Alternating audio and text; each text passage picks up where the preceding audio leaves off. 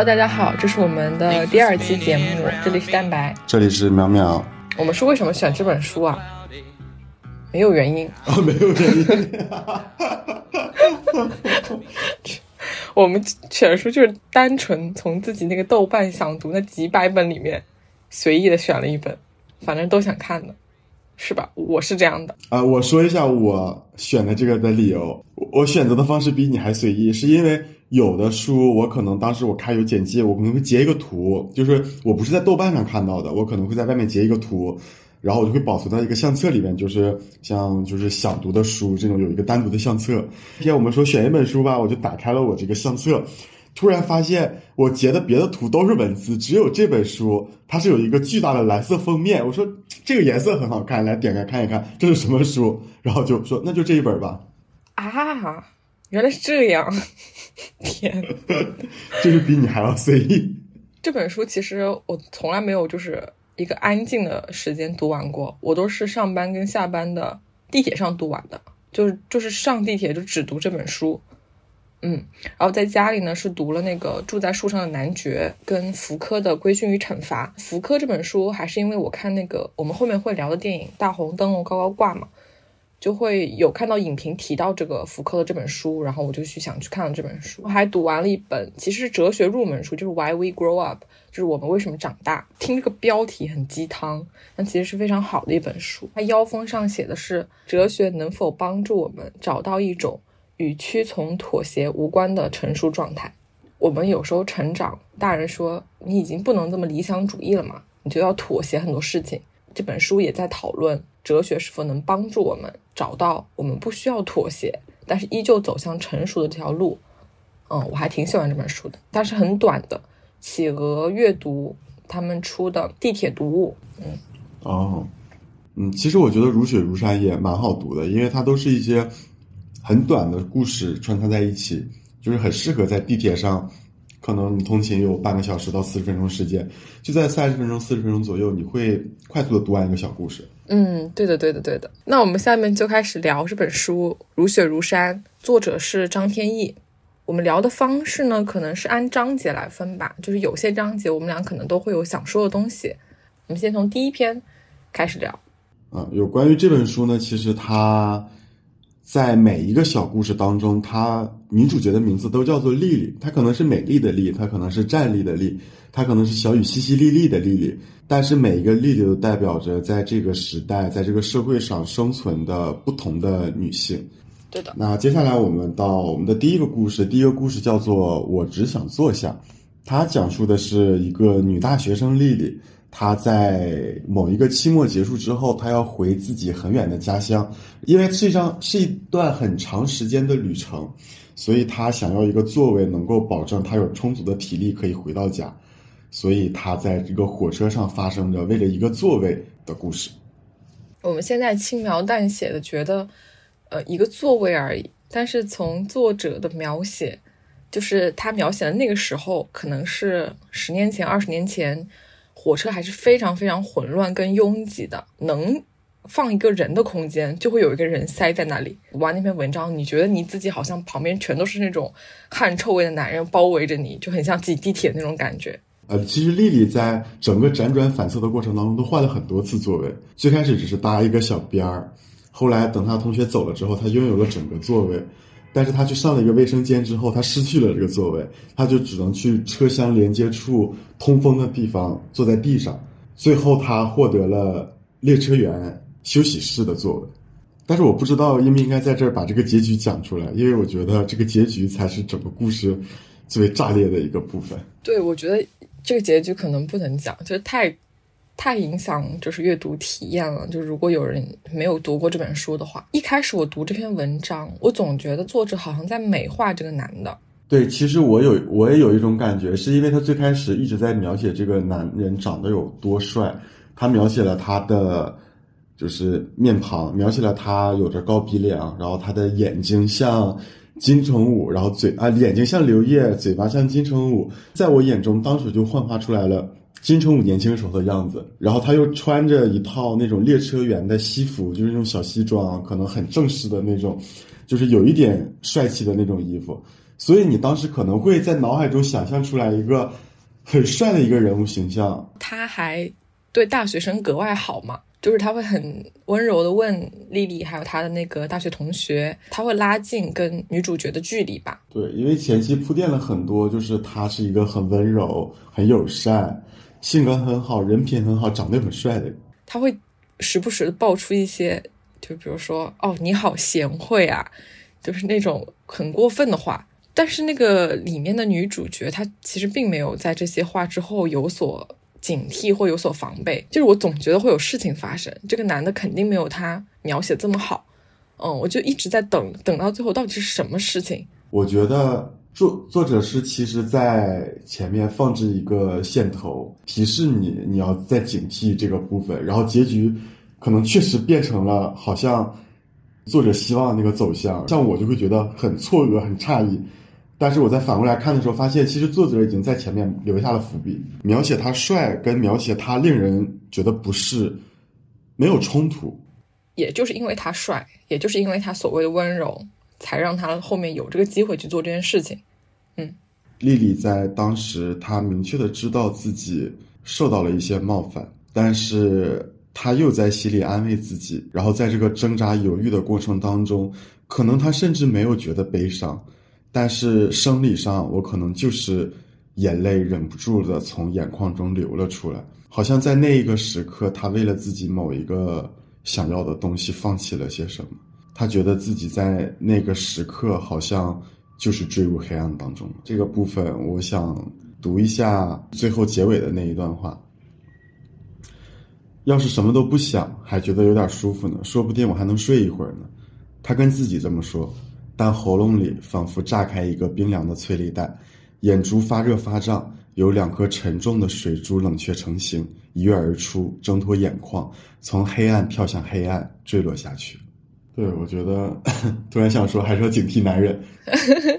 其实我读这篇真的是在地铁上的时候啊出声来了，读到结尾。对我，我也是，我也是，我真的是汗流浃背，我突就真的是从腰，然后。鸡皮疙瘩、汗毛一直直接麻到头顶的那种感觉，就是觉得作者很狠心啊。这个故事大概二十分钟就能读完，它是一篇很短的一章节，就是大家有机会可以看一下。嗯，我们聊第二第二篇，第二篇叫做《地上的雪》。然后，《地上的雪》的女主角丽丽呢，她是跟她的母亲来到了她母亲亲生母亲跟她继父重组家庭的那个家里，但是其实她已经很久不跟父母一起生活了。只是在这次回家的过程当中，她发现自己跟自己妈妈很私密的一件事情，原本都没有告诉过自己的亲生父亲，但是这个时候却被他认为很信赖的母亲分享给了他的继父。但是母亲也不是恶意分享，只是觉得在当时那样一种情况，她需要另一个人的帮助。但是对于这个女孩来讲，好像自己最后跟妈妈的那一点私密的连接也断开了。结尾的时候，嗯，她的母亲，因为她母亲已经绝经了，就是就是她的生活中其实已经没有卫生巾这个东西，所以在丽丽来月经的时候，她母亲嗯。没有及时的能够给她卫生巾用，就让她的那个继父去买了。丽丽在这个点上崩溃。作为这样的一个重组家庭，就是你有一个新的父亲来到你的生活，你又和你的母亲相处了这么多年，其实你会想要宣告主权的，你会想要凸显这种时间上的信息差。但只有我想来想去，也是觉得也只有月经能够做到这件事。因为如果讲其他生活中的事情，继父可能都会过问。但唯独月经，可能作为一个男人，他觉得他不该问，所以月经不会，这这个东西就始终能成为他们母女之间的联系。嗯，所以在结尾，丽丽的崩溃，我觉得来源于她的母亲把她的继父拉入了这场母女的月经秘密的主题里面，所以呢，她觉得这件事情是母亲对自己的背叛。但其实从一开始，我觉得。他母亲就并没有理解他的这场游戏，这场所谓的排外游戏。但是其实，在我感觉，我觉得这场这场游戏其实是由母亲一手构建的。但是，丽丽把它当真的当做一场母女之间的游戏，因为在最开始的时候，母亲一直把丽丽的亲生父亲排挤在他们母女之外。所以，当丽丽看到妈妈把爸爸推向外边，然后只有我们两个人在聊这件事情的时候，丽丽会觉得这就是专属于我们两个人的事情。所以在有母亲亲手把另外一个男人再拉进这件事情的时候，我觉得她那个崩溃是是合理的。作为当时的丽丽来讲，她的确是应该崩溃的。对，因为她忽然意识到这场游戏原来到头只是她自己的游戏。你可能会有新的老公，如果你站在那个母亲的角度，就是你新的老公跟你上个老公可能不一样，但他都是你的老公。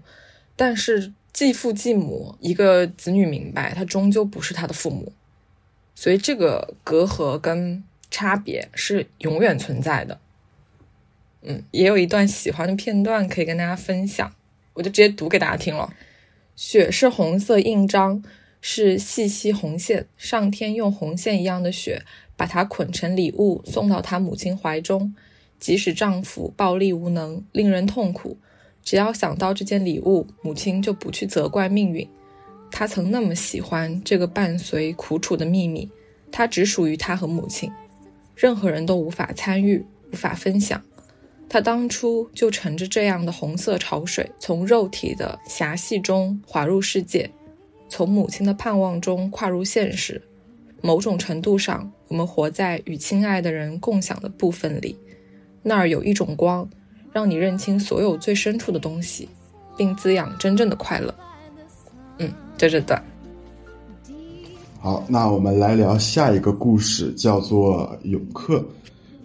永客这个故事其实就是讲一个丽丽在游泳馆遇见了另一个女生，那个女生她游泳游得非常棒，所以丽丽每次来到这个游泳馆之后，都期望能够跟这个女生再见面。对，在这故事，我觉得大概的梗概就是这样。对他结尾，说实话，我有点没有看懂，我还去查了他结尾到底想说什么。别人解读说，可能是那个游泳很好的女孩子。就是在丽丽面前展现了她可能剖腹产的刀疤，以此去拒绝她的爱情，就是他们是这样解读的，但是我并不觉得。但是怎么说？我觉得丽丽对林可花是有好感的。嗯，有吗？我觉得不是那种爱情的好感，他一定非常喜欢林可花，他非常想跟这个人有继续深层次的交往。对对对对对，所以我也不认为他是爱情。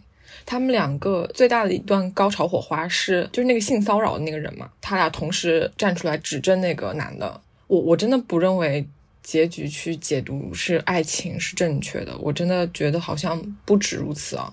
但是其实就是这个故事让我有一点迷惑的，就是我可能没有办法找到林可花的行为逻辑，因为对林可花的描写实在是有一点过少，我很难在林可花身上找到他做这些所有事的一些感受。或者他的情绪是怎么样的，我捕捉不到。所以整个逻辑，我其实并没有特别喜欢这一篇。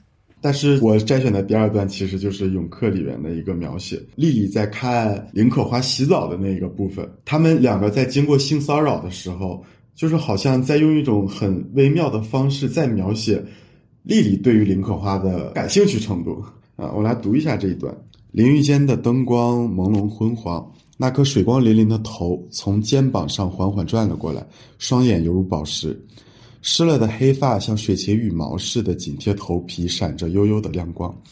淋浴喷头射出的水线有一小半落在他的耳朵上方，汇成溪流，沿着鬓角、脸颊、下颌、脖子一路流下去，不断的流下去，好像头顶有个伤口，正在潺潺的涌出透明的血。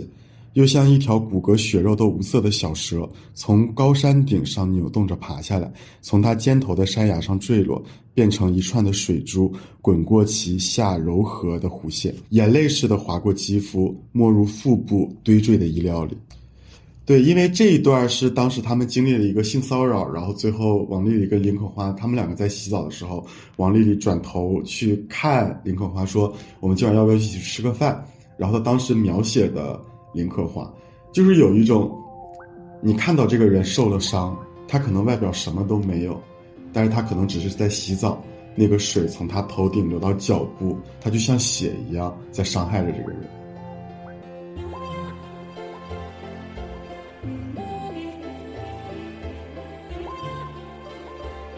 然后后一篇《春之言》其实也是，它有点嗯产后抑郁的那种情节在里面嘛。但它结尾落脚点是通过已经有孩子的那个女主说出来，嗯，不想生，你们千万不要生，没想好不要生，就是结束了，非常浅，非常浅。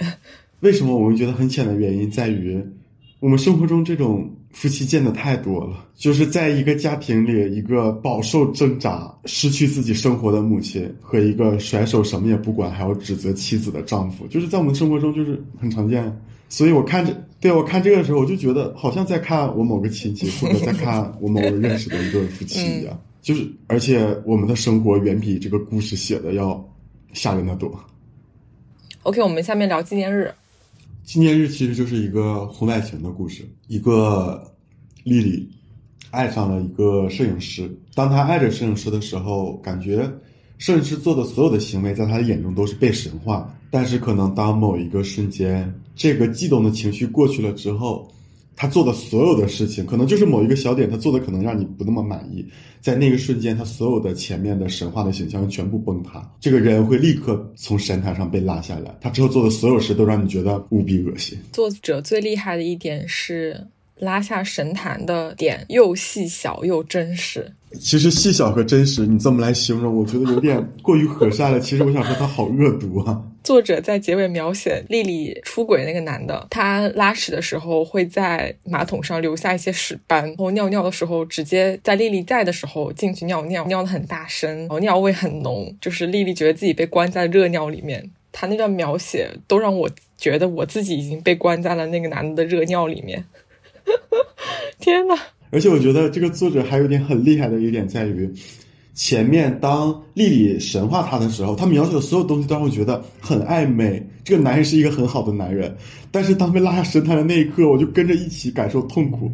就是前面他俩说一起在吃饭。因为周围都有人，他们婚外情是不能被公布的，所以那个男人想要亲丽丽的时候，他就会挑起一枚栗子，然后轻轻的吻那枚栗子。然后当时其实我会有一种背后有一点麻的感觉，这个行为会让我觉得有一种很朦胧的色情的感觉，嗯，很诱惑人心。对他可能不那么优美，也不让人觉得是一种多么好的恋爱关系，很甜什么的，不会。但是我觉得作者写出来，变成了一种很微妙的色情感。对，但是他最后拆穿，也不能说拆穿这个男人，就是最后拉下神坛这个方式，也让我觉得无比意外。十分钟之前，我还在为这个朦胧的色情而觉得，我说啊，作者好会写呀。十分钟之后看到这个，就是尿骚味儿和。上厕所这个，我突然我就是啊，这个作者好恶毒啊！还有那个那个男主嘛，每次遇到一个喜欢的人，不会把自己头发剃光吗？等到这个头发长长多久，就是认识这个新的女孩多久？嗯，就这个点去衡量一个时间，也挺厉害的，我觉得。啊，对。其实我从头到尾都会觉得他其实挺煤气灯效应的。比如说女主喜欢什么，他就会去否认她她的品味啊，否认她的很多东西，从小事上去做。其实我会讨厌，我会讨厌这种。对对对对对对对，就是要在小事上占领高地，然后慢慢慢慢，你一步退让，一步步退让，然后他就占领主权。我很讨厌这种感觉，所以我可能知道结尾一定会出事儿，但是我没想到 结尾是会以这种方式。我以为是什么大事儿，结果是很真实。我觉得这个结尾真的很真实啊！希望大家都去看，就跟我们一起被关在那个热尿里面。你也好热毒啊！然后呢，我还想说，我其实非常爱读婚外情的故事，因为这个纪念日这这章前面是永克跟春之野，我都没有读得很开心，是读到这一篇决定还是要把这本书读完。我最喜欢婚外情呢，是因为很它很有趣，有趣的部分也不在于他们。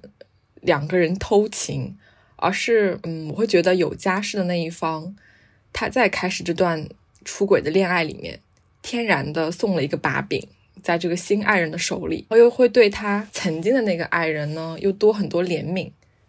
你看他这些失去的跟把柄，觉得他明明应该是输家，但是从外人看来呢，又春风得意的。就比如说丽丽的那个朋友看他，觉得你好厉害啊，又有老公，然后又有现在的情人。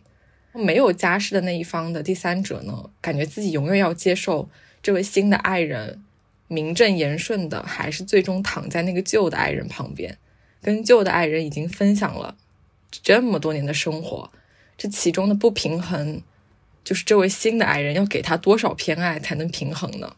就这种天平游戏，我真的很爱读，所以也在这边推荐萨利鲁尼《聊天记录》这本书。这本书其实里面也讲述的是婚外情，但是也通过婚外情去讨论了一种开放式关系，嗯，以及对于一段，嗯，我们所有人说出轨的恋爱来说，你更希望爱情是由衷、忠诚的忠，还是由心的那个由衷？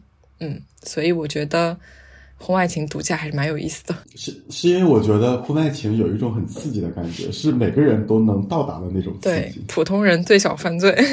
啊，这个时候我突然想说，就是这个感觉跟我像就是打剧本杀一样，就是因为我本身我的性格是固定的一个性格，我所有的处事逻辑都是一套行为标准。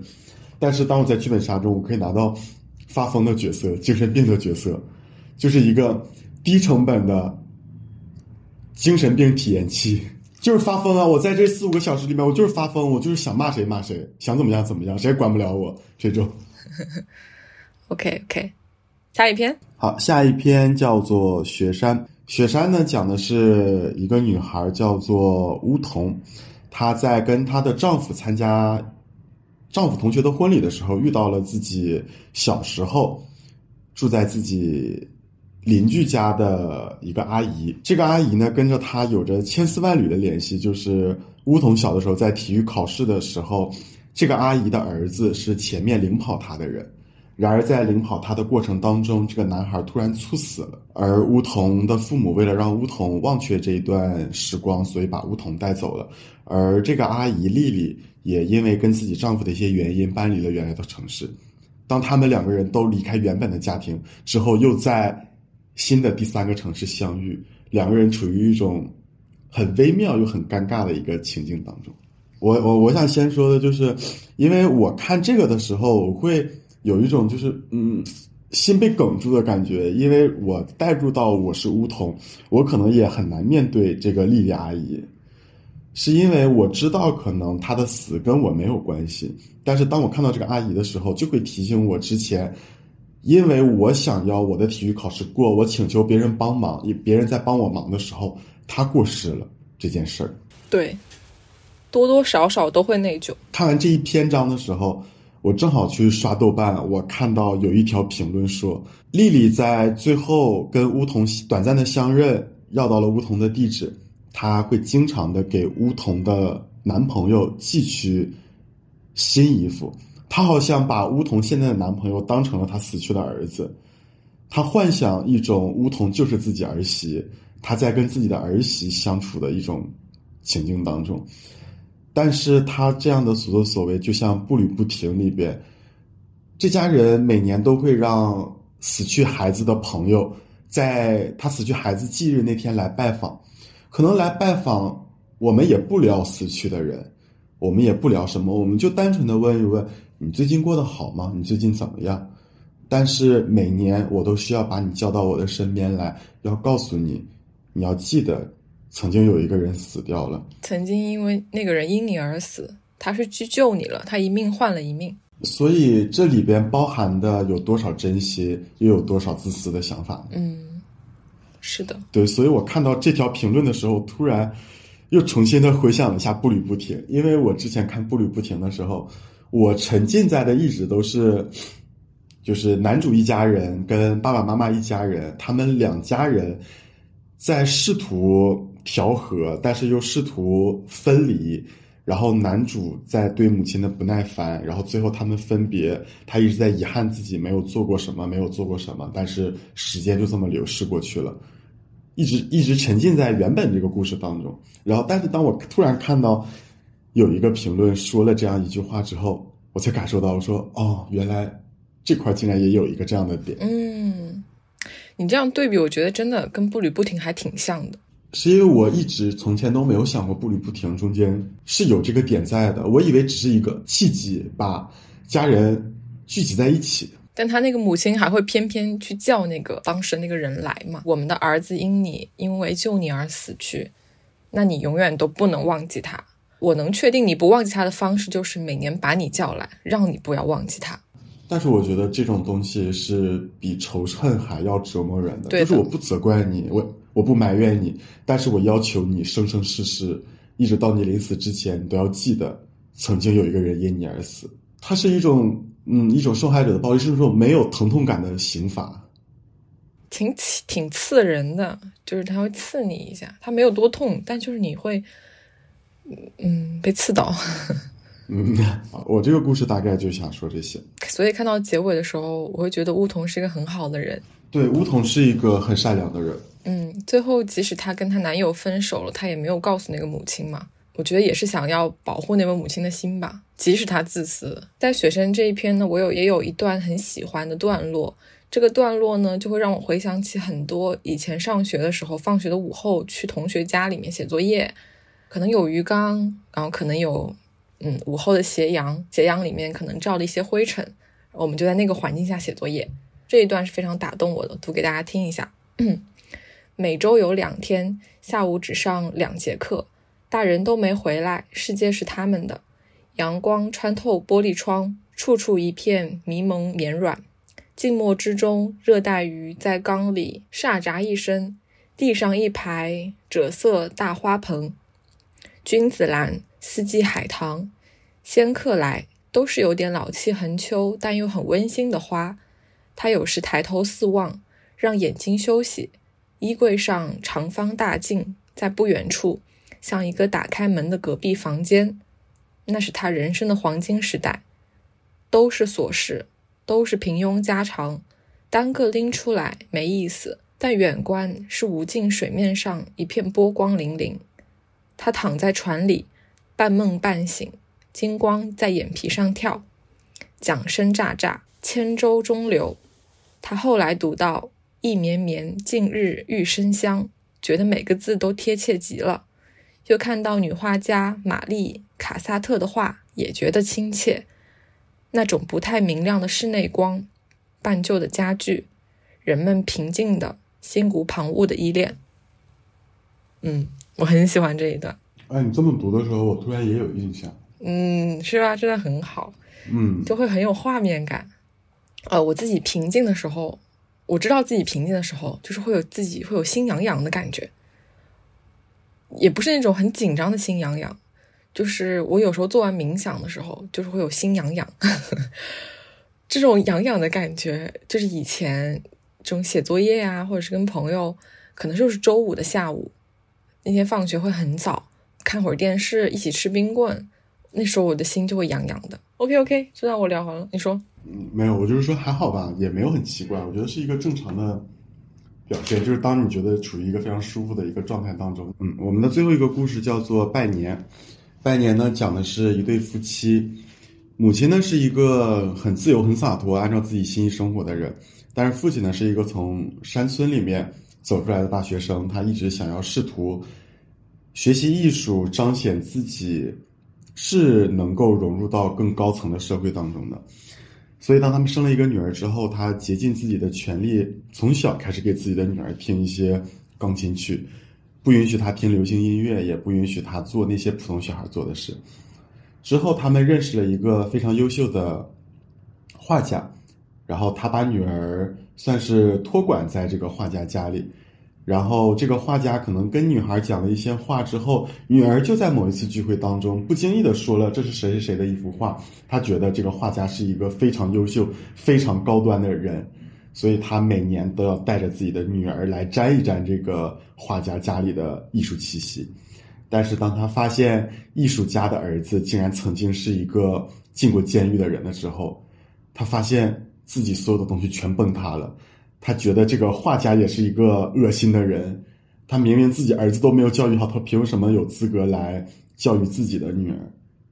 就是他对于艺术的看法完全是浮于浅层的表面，他只是想要那种别人听不懂、觉得你很厉害的感觉，而他实际上根本也不在乎什么是艺术。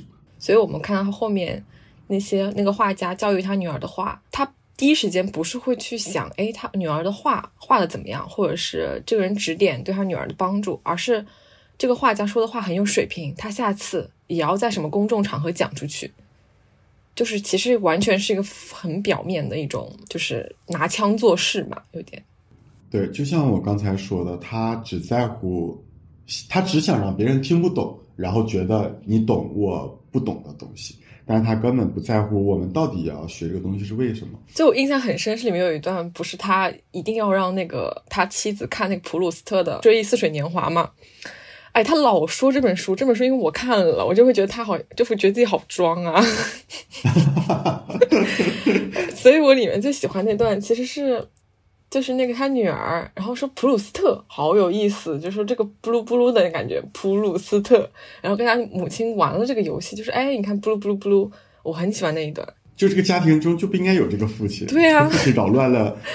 就是当母女两个人玩起来的时候，我觉得多好啊，真的很好，是的。哎，还有他不是那个很搞笑，不让人刷抖音吗？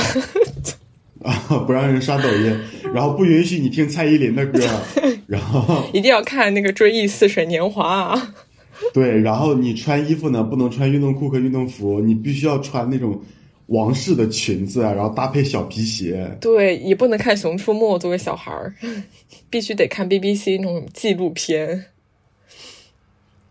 天呐！天呐！嗯，像打造一个人设一样打造他的女儿。没有，他没有接受任何人，也没有接受他自己。我觉得最好笑的那一段就是，我啊，我觉得这个就是父亲在什么时候让我觉得他做的这一切都是滑稽的，就是他非常讨厌自己的脚趾。哦。但是他一直希望说，我的女儿就不能是这种脚趾。当女儿生出来之后，发现也是这种脚趾的时候，我就知道这个男人所做的一切都是虚空幻影，挺荒谬的。就是觉得一个脚而已，他甚至因为这个脚趾头。脚趾头就是大拇脚趾头有点长，还是说什么脚趾头有点长，就是长得像一块板砖一样，他就觉得我们是低等人。我其实有点能理解，就是这种生理上你没有办法克服的东西，你会更加自卑。我读这个的时候，我有一个感受，就是可能我也经历过这样一段时间，就是我希望在外人面前显露出来我自己很厉害这样一种状态。对我觉得可能年轻时候年轻人都会这样，就是他希望当自己在某一个时刻跟世界那一。块儿接触到了之后，他想要更多的探索这个世界。当他窥探到了一点真相之后，他迫不及待的想把这个事儿展示给身边的所有人。又因为你是年轻人，你窥探到的只是一小部分真相，可能你甚至窥探这些东西是你父母活了三四十年、四五十年经验而来的东西。你可能在那一瞬间，你可能就是看了一眼，你跟你父母去讲，而你父母其实早就已经知道了。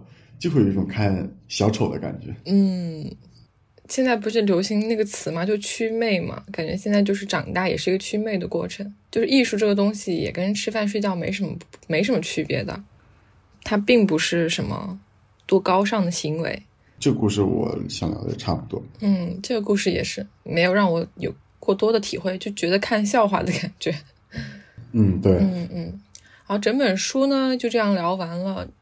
这个女作家也是一个八零后女作家，写的笔法都是挺细腻的。我觉得这本书还是，嗯，有时间值得一读，但它不太适合说，如果你这段时间只想读一本书的话，那我这本书就不会推荐。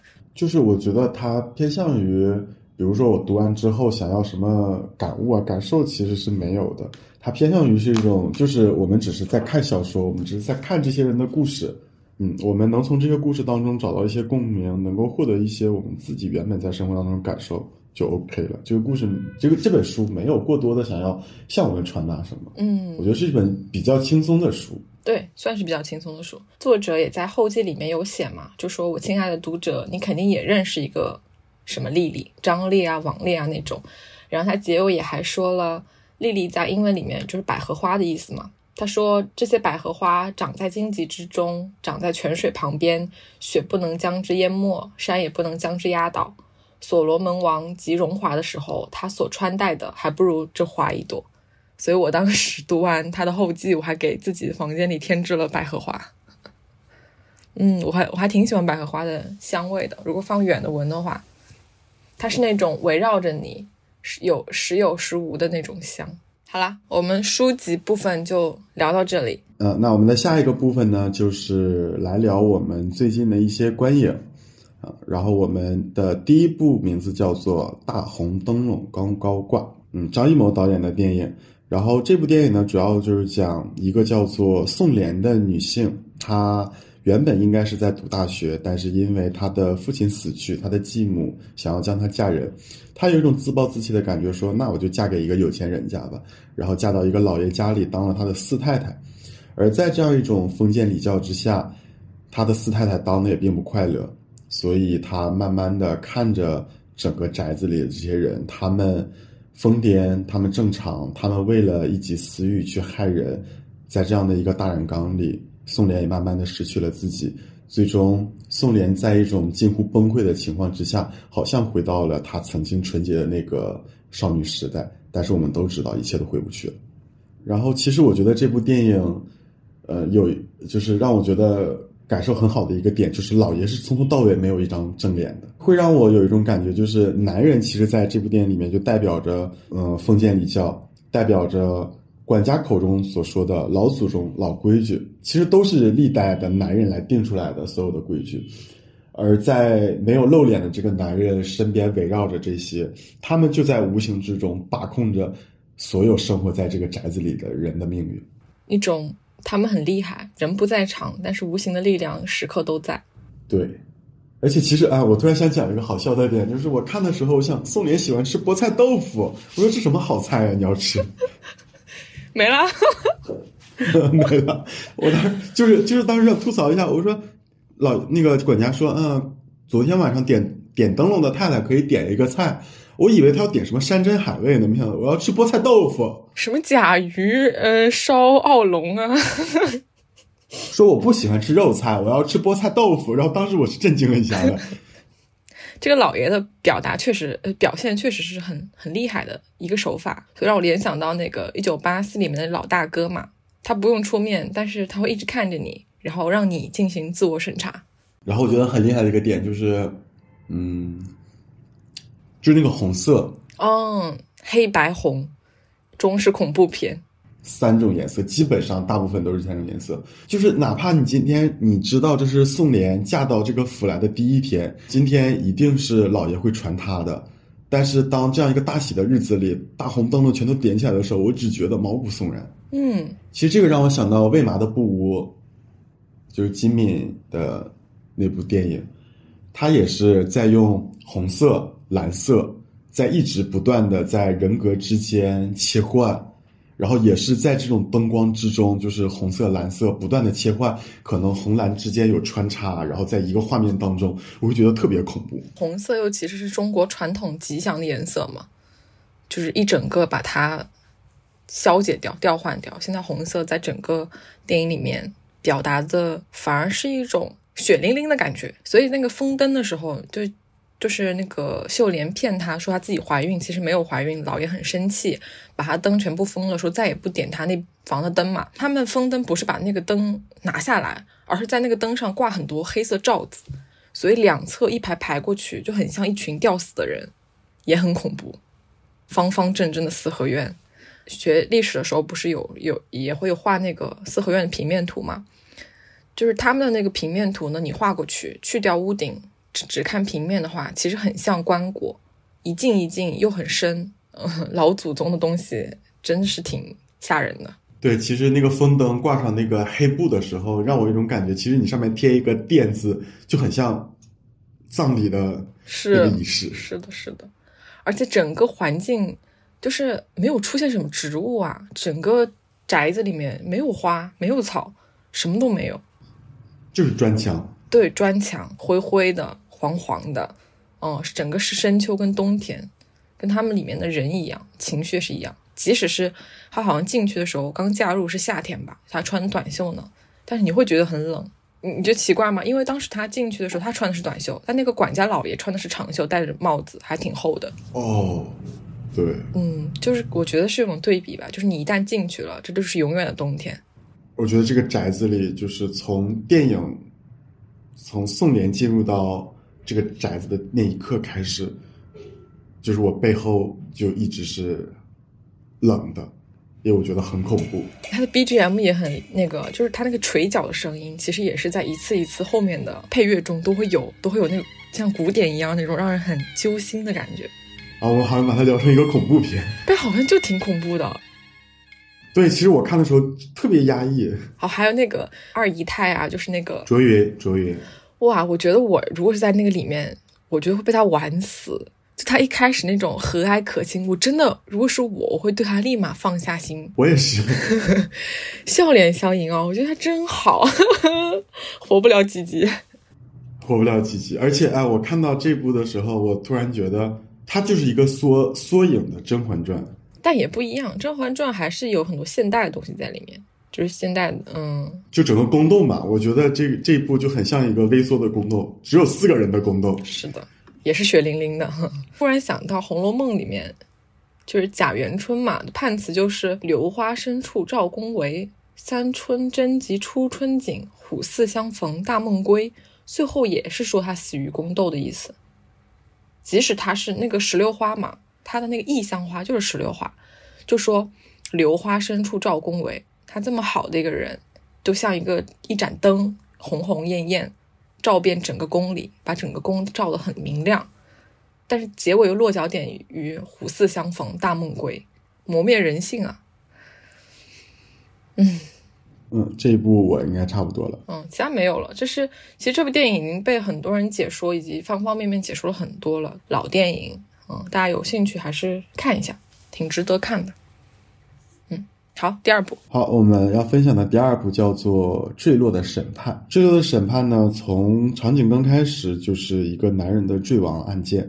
当时呢，只有他的妻子和他已经失明的孩子在家，所以警方多数人都认为一定是他的妻子谋杀了他。在我们整个。追寻他们两个夫妻之间关系的时候，你发现他们口中所说的“我们夫妻生活很好”，但是他们有着非常多的争吵，每个人都有着自己的难处。呃，丈夫不能完成自己的梦想，自己的失责导致自己的儿子失明，妻子呢又要默默的承受这一切，所以两个人在整一段婚姻过程当中是过得非常的混乱的。所以在最后的那一刻，男人可能的确死于自杀，但是。我在某一个时刻会认为，这个男人留下那些录音是为了摧毁他的妻子，会不会会不会有点阴暗？这么说，就偏偏是聊这一段录下这个音，而且你只录了这一段对话，听起来是女方压制男方的对话，仿佛就是把他们的婚姻变成一个很简单的缩影，就男男的。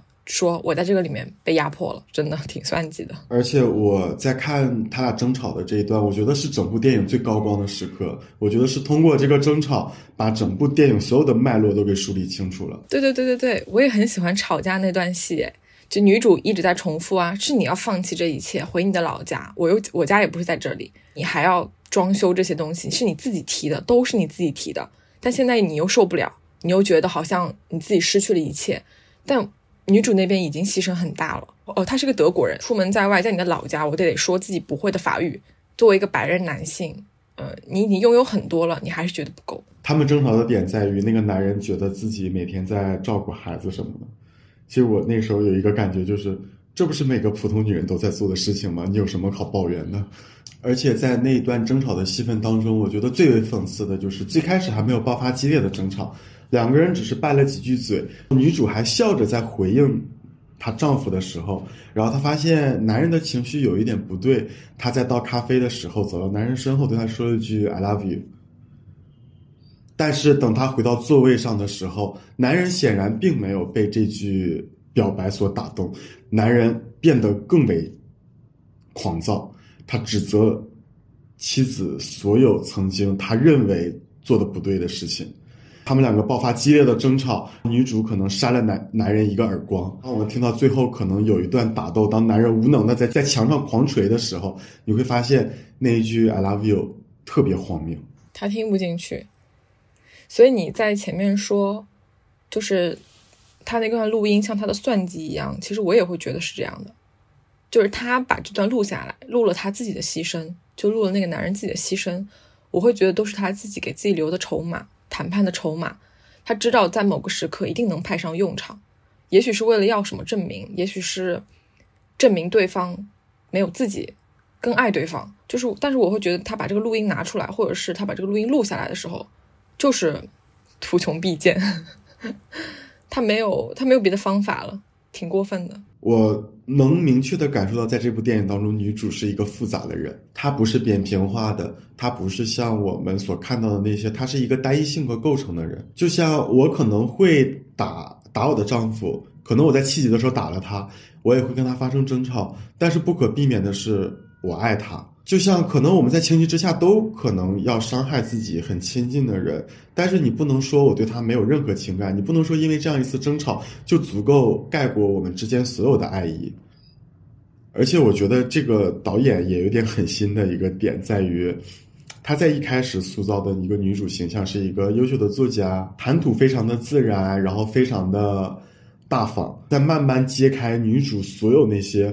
可能有一点瑕疵的人生经历，先是说他是双性恋，他曾经跟一位女性出过轨，他在证词里边撒撒了谎，明明是跟丈夫打架留下的痕迹，他硬说是自己撞桌角撞到的，说他剽窃了自己丈夫的作品，但是其实那只是一个提纲而已。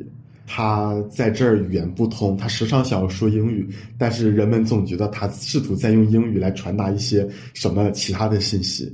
就是他不断的在丑化女主，其实，在我心里，我感觉这个女主是在被恶意丑化的。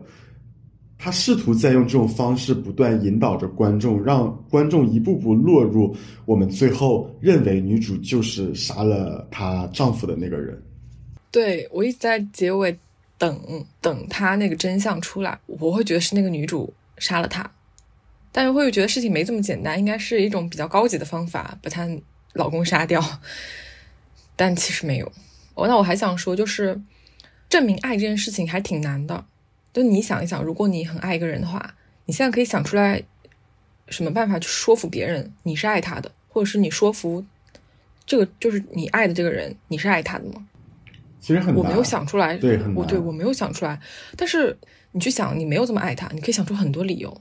就是我不想给他早上泡咖啡了，我不想下雨天的时候。提醒他要带伞了，就这些话我不想说了。我觉得我自己不太爱他了。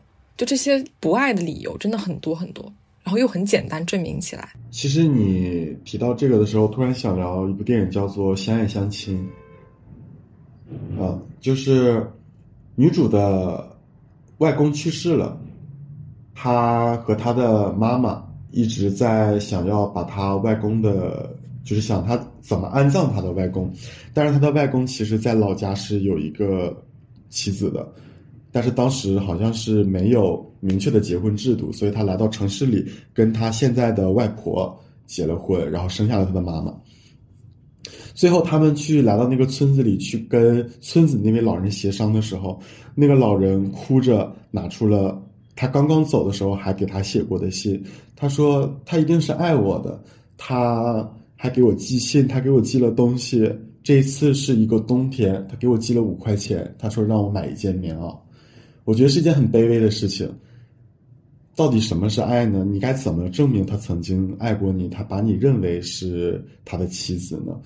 那些信和这些五块钱好像都不足够，在我们的眼中看来，这些都显得太渺小。这就让我想到我们刚聊那个。失之愈合的电影嘛，它有另外一个电影叫《比海更深》，里面就有说，嗯，就是我要证明多少，就是我要多爱你，比海更深嘛，就是其实真的很难说这件事情。是，我是从头到尾都非常讨厌这个丈夫的。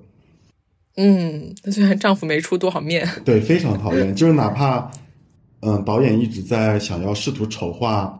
女主的形象的时候，我也非常讨厌这个丈夫，就是我很难讨厌女主。嗯，我也是，我也是，我还挺喜欢他孩子的，就是这个小男孩扮演者的本身，我也觉得非常非常棒。他每次哭的时候，我都会被 trigger 到，还会觉得很多电影电视剧，嗯，都挺弱化小孩子的思考能力的。但这部电影里面，这个小男孩他的表达也好，他的思考也好，我觉得都是很厉害的，也很真实。我觉得小孩他已经。他们很小就已经学会看世界了，学会去思考了，和和大人一样思考。嗯，很多电影电视反而是矮化了小孩的思考能力。这个小孩在这整整个电影里面又是非常关键的元素，能让他母亲摆脱嫌疑，也是因为他最后那一番话。嗯，我觉得我很喜欢这个角色。嗯，其实我觉得跟就是你在这部剧中能看到他母亲对他的一个教育方式。或者说是在做庭审的时候来陪伴他的那位女性，对他来讲也是，呃，这件事情你需要跟我说。然后男孩会说这件事我只想跟我的朋友说。那女性就说那没有办法，我们就只能成为朋友。他没有任何要强迫这个孩子去做任何东西的意味，他给孩子们的都是无限的尊重和安全感。对，就是他眼睛。因为是受伤了，嗯，很难恢复的时候嘛。那个母亲也说：“我不认为我的孩子是残疾，这是他唯一的人生，也应该精彩，也应该是正常的。”啊，对，其实我一我我截了这个图，其实我想分享一下这段，就是这个母亲的这一段台词。她说：“我从来不觉得丹尼尔是残疾的，我想要保护他，不让他受这种看法的影响。一旦你这样标记一个孩子，那你就是迫使他无法正确看待他自己的人生。”但其实孩子应该感受到，这就是他最好的人生，因为这就是他拥有唯一的人生，这是他自己的人生。嗯，哎，喜欢。呃，其实这个时候我突然想聊《武林外传》，其实大家应该很多人都看过里面的莫小贝。其实为什么大家会喜欢《武林外传》的原因，我的我我有一部分原因在于，在整部剧当中对莫小贝没有任何的矮化和丑化。莫小。莫小贝其实就是一个顽皮的小孩子，他可能会恶作剧，但是他做了错事之后他会弥补，他知错就改，但是他也依然有着孩子的本性，而且在整个客栈当中，所有人都把莫小贝当做一个独立的人来看待，就是说我们这个客栈需要一些决策的时候，说大家一起来投票，大家会把小贝默认算成说他一定需要有自己的一票来投出，莫小贝的意见非常重要，在这个客栈当中。他们非常尊重他，就像哪怕他是只是一个没有血缘的小姑子，但是我们把他当做一个人来看待。我需要他表达出来自己的想法，就是他可能不不能在任何事情上做重大的决策，比如说这个店要不要卖，莫小贝不能做这个决策，但是莫小贝有表达出他他想法的权利，而且所有人也会认真的去听他到底是怎么想的。对，就是给他足够的尊重。嗯，是的，这个坠落的审判我们聊完了。这部电影可能过段时间国内会上映，我们也可以再去电影院看。嗯，好，下一部电影是《狗神》。狗神呢，其实讲的就是一个名叫道格拉斯的男性，他小的时候因为同情那些被关在笼子里的狗，所以被他的父亲一起关进了笼子里。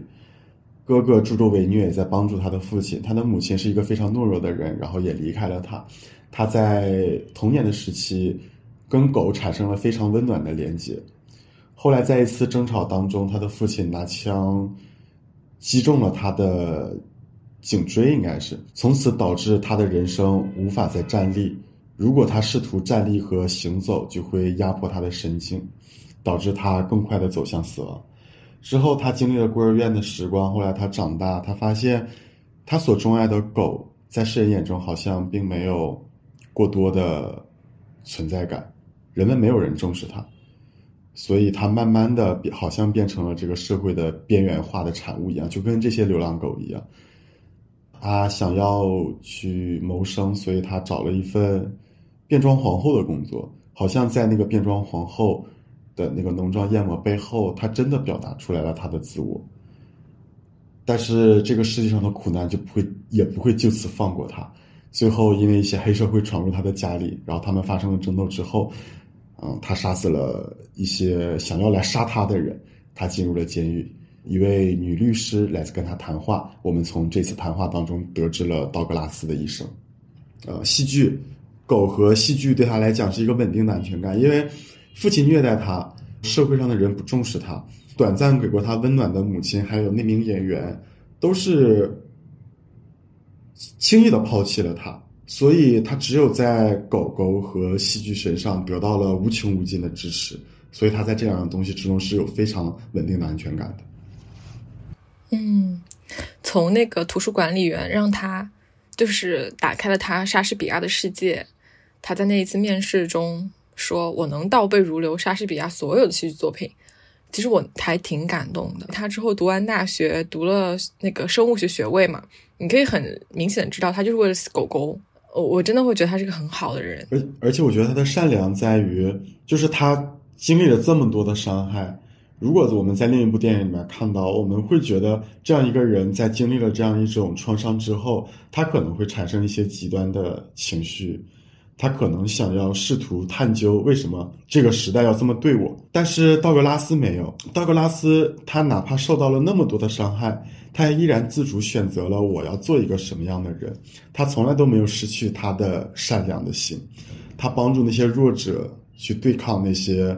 黑社会帮助这些狗狗去获得生下去、生活下去的权利，他也依然帮助着自己去叫板命运的不公。我觉得他心里的善良底色一直都在。一最开始的时候被他打动，就是他第一次边卸妆的时候边放那个唱片，唱片里面唱的是《Speak Softly Love》。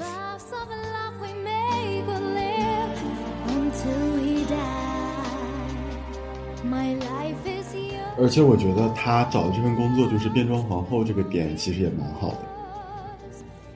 就是他用了一种带有歧视意味的职业，又增加了他身上的戏剧特性，让我觉得他又是一个更加复杂的人。嗯，他第一次唱那个美声还是怎么样？哦，我那直接流泪了，太好听了。而且我觉得，在最后的那个结尾里，他站在那个十字架下面，所有的狗狗都围着他，那个画面真的是震撼到我。就是他在我们普通人的视角里看来是非常惨的一个人，但是在他自己的内心世界里，他是一个完整强大的人。他身边的狗就像人一样，所有狗做的事就是人做的事，像狗去杀，就是杀那些黑社会的时候。给他们提布置陷阱，使用捕兽夹，都是一些人类才会使用的道具。所以在我视角里，他们不是狗，他们其实就是人。男主也在前头说嘛，就说呃，狗狗最好的品质：忠诚、勇敢，好善良。他但他们又没有人类的那些呃邪恶的一面嘛，嗯，就完美化了。狗狗其实呃一直以来都是忠诚的象征。就是从最早的古希腊神话里面，看守那个地狱之门的三头犬也是狗狗，守护女神旁边的随从也是狗狗。很多油画作品里面，就是要表达一个士兵或者军人他是怎么忠诚的时候，他也会在整个画面里出现一只狗狗。忠诚这个词，我觉得是人类给狗狗的，就是说到底还是狗很相信人，它不是忠诚，狗狗只是爱你。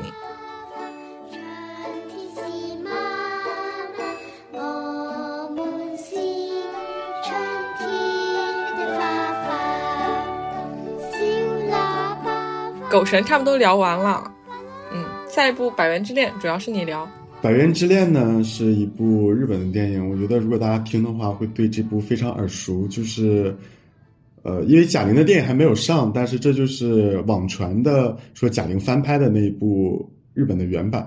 在我决定想要看的时候，我还没有得知说。被翻拍的这个消息，然后是我们录节目前大概一个礼拜左右吧，然后我们突然得我突然得知了这个消息。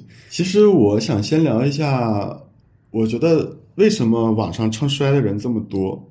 因为其实我心里也不太看好贾玲去翻拍它，嗯，因为我觉得这部电影跟《你好，李焕英》的意味完全不一样。因为《你好，李焕英》拍的就是一部中国的母亲，她跟她女儿的故事，所以说一定在我们的本土是最能表达这个故事想要表达的含义的。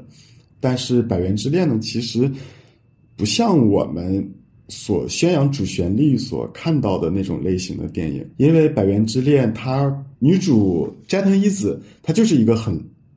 烂很丧的人，他啃老，在家里不务正业，最终他好像在某一个瞬间突然出去了，决定说：“我必须要拼搏向上，我必须要发愤图强，我要努力生活。”然后他工作可能遭遇了苦难，但是说没关系，我站起来啊，我去学拳击，说啊，我要去参加比赛，我要去打爆对手，然后最后被人家对面的职业选手一拳打翻在地，最后他哭着从那个场里。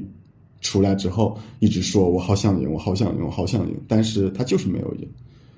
我觉得偏向于日本的文化环境是可能拍出这种电影的，他需需要告诉我们，我们的人生不是努力就可以的，就是人生不是你想要赢的就可以赢。比如说，我们爱一个人，不是一定就能有结果。就像我们考一次试，可能我真的已经很努力了，但是还是不尽人意，就是被打痛的躺在地上，我再站起来捂着自己的脸说好痛好痛好痛，我觉得那个才是人生常态。但是在我们所目前能够接纳的信息当中，我们所能经历的都是我要发奋，我要努力，我努力就一定有收获，努力就一定有结果，我只要去做，我就相信我一定能够成功。呃，我最开始开头说那个《我们为什么长大》里面那本书，你记得吗？嗯嗯，他就有说，呃，我们所有人都觉得我努力了就一定一定会有回报，因为应然是这样的，应该这样，但实然我们并没有这样，所以实然跟应然的鸿沟就是我们巨大的痛苦。嗯，哎，是这样的。所以在这个时候，我觉得在我们的主旋律当中，人生必须是积极正面的。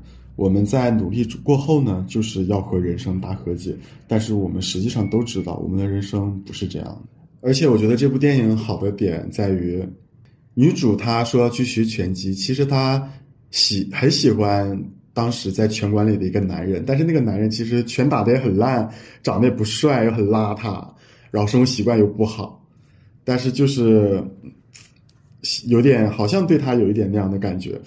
但是当这个男的很装问女主问一子说你为什么要学拳击的时候，一子很坦然的说我是觉得在拳场上相互博弈，然后结束不管输赢，两个人拍肩致意，好有趣。然后感觉男人脸瞬间愣了一下，我就觉得对呀、就是不是为了男人，我就是为了我自己。嗯，这让我想到，就是呃，我前段时间去上了那个女子拳击课，进去旁边有个擂台，然后我就问那个教练，我说我什么时候可以上去打擂台呢？我能不能拿到冠军？我什么我要花多久才拿到冠军？我这个我这个必胜心又上来了，然后我就很开玩笑的问他，教练他跟我说的是，我们这边没有冠军，就是抽签二对二。打完就是打完，打完大家开开心心的拍拍肩膀结束了，就跟你刚刚说的一样。哦，所以我当时对我当时一瞬间真的很开心，就是它不是我叙事里面的我们比赛、我们决胜赛、我们淘汰赛，最后有一个人拿到冠军给他奖牌，不是，就是两两对决，打完就好，开开心心的把你这段时间学过的技法也好、站定姿势也好都练一练，就结束了，大家都会为你鼓掌，大家都很开心。而且这个电影给我感受很强的一点就是，就是一子女主在离开家，好像自己在独立谋生的过程当中遇到了很装的同事，是在过程当中遇到了一次性侵，谈的这个男朋友是一个非常古怪的男人，古怪的男人好像给了她一点人生的甜头，让她人生好像有一点期待，然后又瞬间抛弃了，她去打拳，在她三十二岁女性拳击手。就是最后能打拳的一年，他说我要参加一场比赛，然后又被打翻在地，出来一边哭着说好想赢，我好想赢，我好想赢的时候，我那一瞬间就是真的流下了眼泪。我觉得生活对于每个人来讲就是一套组合拳，当你好像觉得自己的人生有那么一点点希望的时候，其实就是很容易再一次重重的打你的脸。对这部电影，我觉得它好像是一部励志片，但是它传达又是一种不那么励志的精神。嗯。我觉得生活也不太需要励志，说实话，被生活打趴下来的时候，可能也就是骂两句生活，站起来说好想赢啊，继续走下去。让我想到了那个谁啊，那个脱口秀，就那个生活给你一巴掌，你就打回去啊，那个谁啊，王冕，我记不住了。嗯嗯，王冕，王冕，我还挺喜欢那个的。嗯，然后《百元之恋》我大概想要的就是这么多。其实我还蛮希望大家推荐大家去看一看这部电影的。好，后面一部电影是《旺卡》，前段时间很火的一部电影。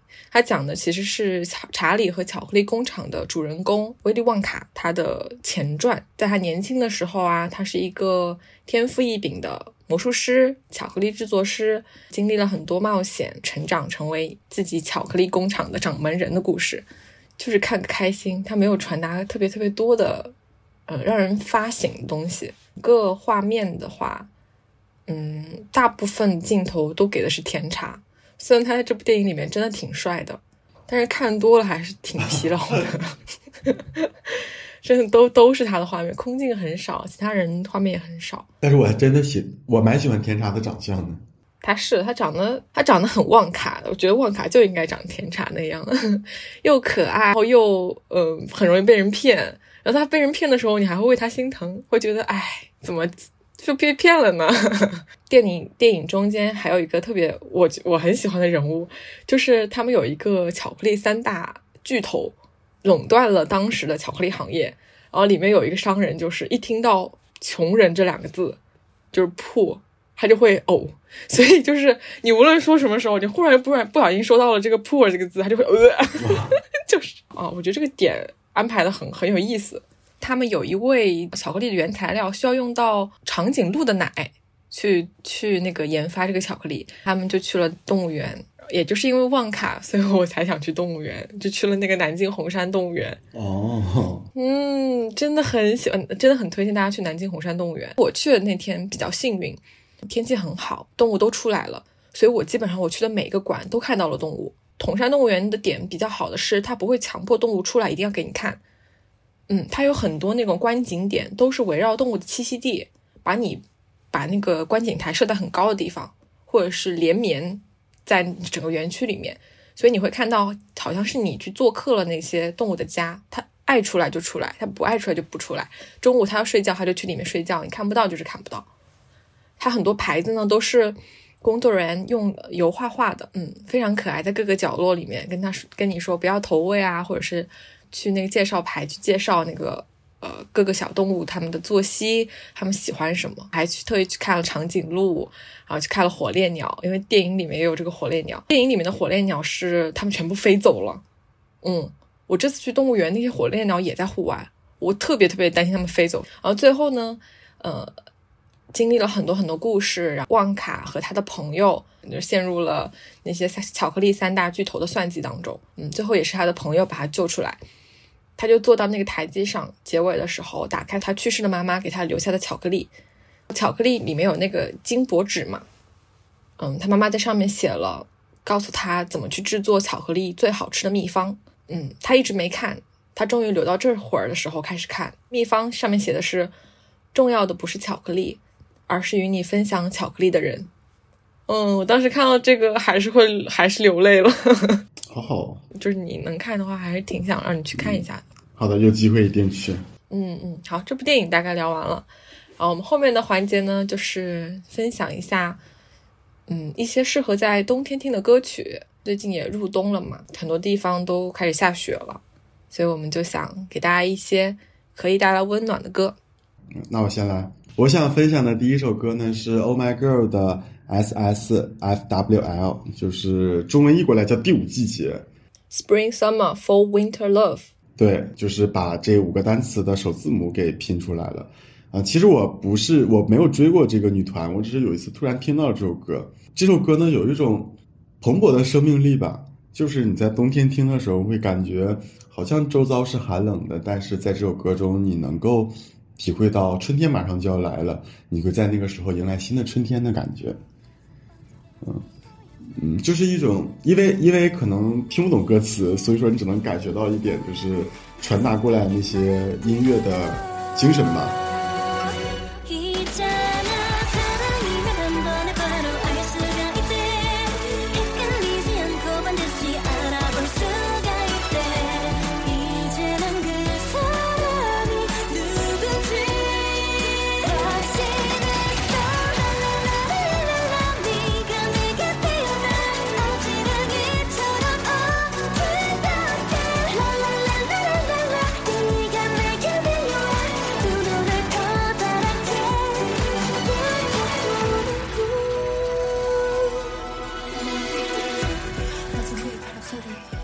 推荐的第二首歌是昨夜派对的《在一盏蜡烛旁》。嗯，在一盏蜡烛旁，大概是我去年这个时候，都去年冬天听到的一首歌。歌词就写着：“我们在一盏蜡烛旁，然后室外的所有嘈杂都与我们无关。我们现在望着对方，彼此就是在对方眼中最重要的那个人。”就让我想到我小时候，我跟我妈妈在老家平房的一个小屋子里，然后当时晚上只有我们两个人。点蜡烛的契机其实也非常的奇怪，是因为我们隔壁就是医院的太平间，所以经常半夜会有一些嗯过世的人他们的家属传来的哭声，这对当年，嗯，我我年轻的母亲来讲是一件很恐怖的事情。她的身边可能还有一个非常年幼的孩子需要她的保护，所以她不得不点起一支蜡烛，试图再用这种方式能够让自己得到一点心安。嗯，这个场景我其实具体的细节其实都是后面我妈妈给我讲的时候再补充起来的。但是当我妈妈给我补充起这个环节的时候，我突然好像在有一个瞬间就想起来，我们就坐在那个窗台旁边，她坐在窗台的那头，我坐在窗台的这头，我们两个人中间点着一支蜡烛，我们就那么静静的望着彼此，真好，而且有正好是太平间，就是歌词里面有一句话是。让我在那时想到了生，想到了死，想到所有快乐的事，多渴望讲与你知。对，所以这首歌其实一直是我非常喜欢的一首歌。对，不过为什么不开灯呢？我妈妈点那蜡烛，其实有一点想超度他们的意味。就我点一支蜡烛，愿这些已经故去的人说，我们母子二人是没有做过坏事的。哦，我们可能就是生在你们旁边，因为我妈妈是有一点怕古怪的这种人。嗯，他当听，你想当听到有人过世，然后他的家属一直在哭，然后可能还有吵闹的声音，他当时是跟我现在可能差不多的一个年纪，他也没有经历太多人生，所以他会觉得恐慌。当他尤其害怕的时候，他试图用一种很迷信的方式让自己觉得安心一点。就是这个画面对于他来讲可能是一个有点恐怖的画面，但是这个画面在他的转述，现在到我心里好像是一个很温情的画面。就只有一盏蜡烛被轻轻点燃，也许在屋外，爱人被天公拆散，可离别二字，尚与你我不相关。此时此刻，此处正昏暗。流泪的蜡烛依旧照亮你的脸，让我在那时想到了生，想到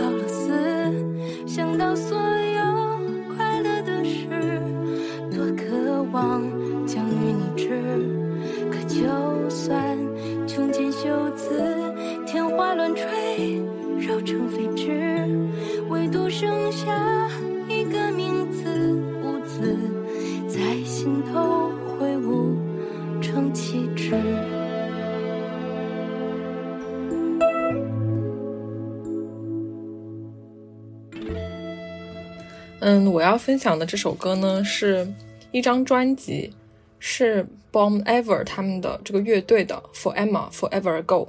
这个专辑所有的歌曲我都很喜欢，然后大家有机会也可以把整张专辑都听一下。这张专辑呢，是这个乐队的主创 Justin Vernon，他在最落魄那个冬天，就是他原本的乐队解散了，好像是乐队成员把他踢出了那个乐队，哦，他自己又得了一个很严重的传染病。女朋友又跟他分手了，嗯，整个人非常的落魄又可怜的回到了自己的老家，住在他们家森林里的木屋里面，就是他爸爸可能当时用来打猎的时候会住的地方，嗯，他要住在那个里面开始他的创作。面对这样的一个毫无起色的音乐事业，因为他一直很热爱音乐，他想要有所作为，但他一直都没有起色，他就决定趁这一次机会给自己的音乐画上一个句号。就是这个专辑就代表他曾经所有的事情，他在这张专辑之后就再也不去做这个梦想了。但也就是这个专辑让他一炮而红，真正之后进入了音乐界，为人所知。Bon Ever 是他给自己乐队的名字，这个名字源于法语，意思是冬天好。嗯，在这里我也会安利不在场这个播客去解读他这个乐队以及 For Emma Forever Go。这张专辑的两期节目，一会儿我会放在 show notes 里面。然后到结尾的时候，描述的是他离开了那个雪地，他可能奔赴了自己所谓新的前程。但当时他也许不知道那个前程指向何方。嗯，但是他最后一首歌还是会给人希望的感觉。不在场这个播客解读这两期也非常非常的好，因为这个 For Emma 是他的一个意象。For Emma，那个 Emma 不是谁，而是指那一段曾经给他过美好时光的回忆，让他从那个时候开始知觉到自己所有的情感，是他的启蒙。所以 Emma 可能不是一个人，Emma 可能是个地方。你曾经在那个地方受挫过，你曾经在那个地方获得很多灵感，但那些东西都离你远去了。所以 Emma 是我们每个人都无法到达的地方。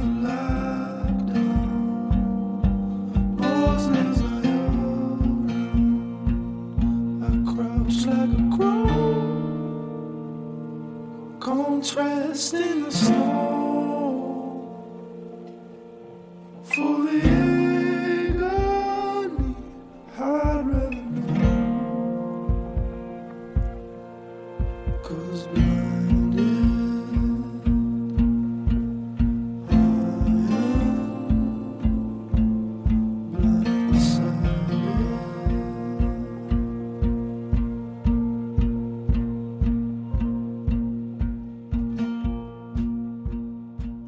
嗯，后面一首歌呢是分享谭咏麟的朋友。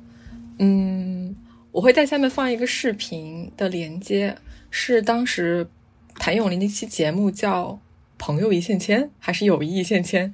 那个节目他请了一众好友过来，他同唱《朋友》这首歌。我觉得谭咏麟自己的这首《朋友》可能没有他们团就是一起人唱的表现要好，就是一群人说说笑笑的，前面用粤语唱歌。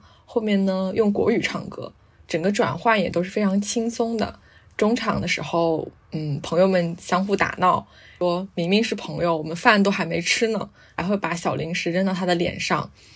嗯，整个氛围呢，嘻嘻哈哈，开开心心，大家唱或不唱都很好。就整个氛围，我觉得非常适合大家新年的时候听一下。歌词我也非常喜欢。你能交到真正的朋友，还能常伴你，是非常不容易的事情。从不相识开始新接近，相互默默以真挚待人，这种是非常难得的。嗯，又回到旺卡，呃，会觉得不知道多年以后，那些和你分享这一切的人还在不在你身边呢？